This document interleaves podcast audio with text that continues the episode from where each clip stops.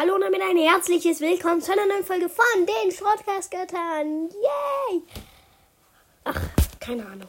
Ähm, ja, heute habe ich drei Dinge, die illegal, die legal sind, sich aber illegal anfühlen. Part 2. Ja. Wow.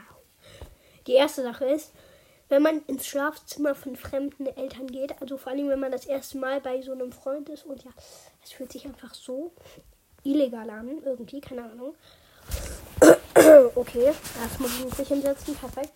Die zweite Sache ist, wenn man in der Bahn so nichts am Chill, also man fährt so hin, so, ja, wow, wer hätte es gedacht? Ich gehe immer in die Bahn, um da meinen Burger zu essen, genau.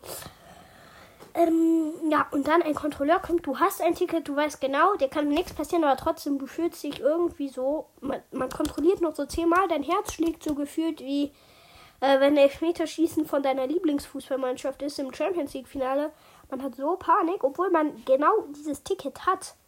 Man hat irgendwie Angst, keine Ahnung, dass nicht gültig ist, dass irgendwas nicht funktioniert, dass dir wegrutscht. Keine Ahnung. Ist einfach so. Okay, die letzte Sache ist, wenn man etwas tauscht, bei dem man weiß, was ist das, das mehr wert ist. Also zum Beispiel, ich habe eine Pokémon-Karte, die ist zwar krass und so, aber hab vorher gegoogelt, die Karte von meinem Freund ist 150 Euro wert und du tauschst dann diese schlechte Karte gegen diese 150 Euro Karte und ja, du weißt genau das Mehrwert oder halt irgendwas anderes oder du tauschst, ach, keine Ahnung, was tauscht man?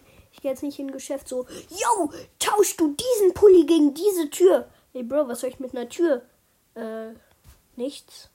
Ja, also ich denke, ihr wisst, was ich meine. Denn sonst gibt das in Argumentieren Arbeit eine 6. Egal. Okay, Leute, ich hoffe, euch hat die Folge gefallen. Hört gerne die anderen Folgen. Wenn ihr das noch nicht gemacht habt, dann würde ich mich freuen, wenn ihr diesen Kanal aktiviert und die Glocke abonniert. Und ja, ciao, ciao.